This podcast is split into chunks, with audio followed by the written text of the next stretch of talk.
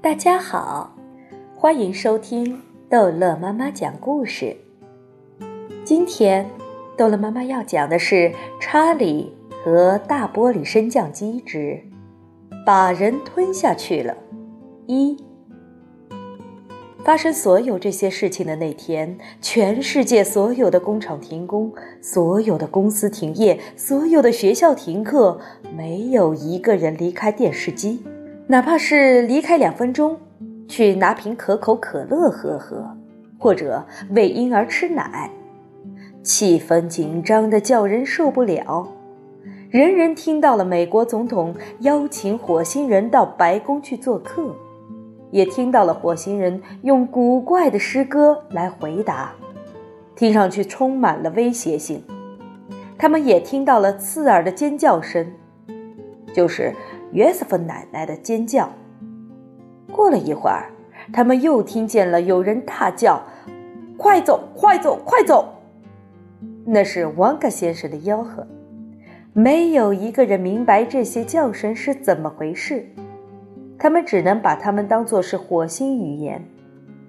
但当那八名神秘宇航员突然离开了太空旅馆，回到他们的玻璃太空船时，你几乎可以听到全世界人因为松了一口气所发出的巨大的叹息声。电报和信件像潮水般涌进白宫，祝贺总统如此出色地处理了这次危机。总统本人仍然保持镇静，继续思索。他坐在他的写字台旁，用大拇指。一个手指头搓着一块黏糊糊的橡皮糖，他正在等候机会，趁迪布斯小姐看不见的时候，把糖扔到她的身上。他扔出去了，可是没有扔中迪布斯小姐，却扔中了空军部长的鼻尖儿。你们以为火星人会接受我的邀请到白宫来吗？总统问道：“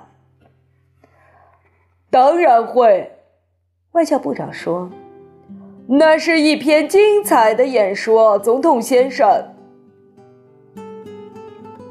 呃，他们这会儿也许已经在路上了。”迪布斯小姐说：“呃，快去洗掉你手指上黏糊糊的橡皮糖吧，他们随时会来到这里。”让我们先唱一首歌，总统说：“阿姨，请再唱一首关于我的歌吧，谢谢你。”保姆的歌。呃，我要歌颂的这个伟人是伟人中的伟人，但他曾经是个小东西，身长只有十八英寸。我认识他时，他还小。我把他抱在膝盖上，我常让他在便壶上坐，等着他把屎拉光。我一直给他洗脚，给他剪指甲，我给他梳头发、擦鼻涕，量体重，看有没有增加。他和所有的孩子一样。幸福童年过得嘻嘻哈哈，他不听话，我要打；他听话就不打他。我很快就发现，他这个人不聪明，已经过了二十三，读书写字还不行。我们怎么办？他的双亲哭诉，这孩子就只会空想一大套。连派报纸的工作他也找不到，哈哈！我说这个小家伙可以当个政治家。阿姨，他叫道：“哦，阿姨，一个多么了不起的建议！”林呱呱。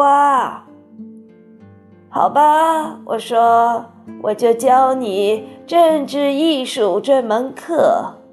我来教你怎样有意放过机会，有意出点错，怎样赢得人们的选票，还教你许多小计策。我来教你一天做一篇演说词，有关电影和电视。演说词里千万要注意，不要说你真正的意思。还有些事情最要紧，一定要刷牙，一定要洗干净手指。如今我已八十九，再后悔也没有用。这些事情都怪我，让这蠢材。当了大总统，太好了，阿姨！总统鼓掌喝彩，万岁！其他人大叫：“唱得好，副总统小姐，出色，出色极了！”我的天！总统说：“那些火星人随时要到这里来了。午餐我们请他们吃什么呢？”我的总厨在哪里？好了，这一集的故事就讲到这儿结束了。欢迎孩子们继续收听下一集的《查理和大玻璃升降机》。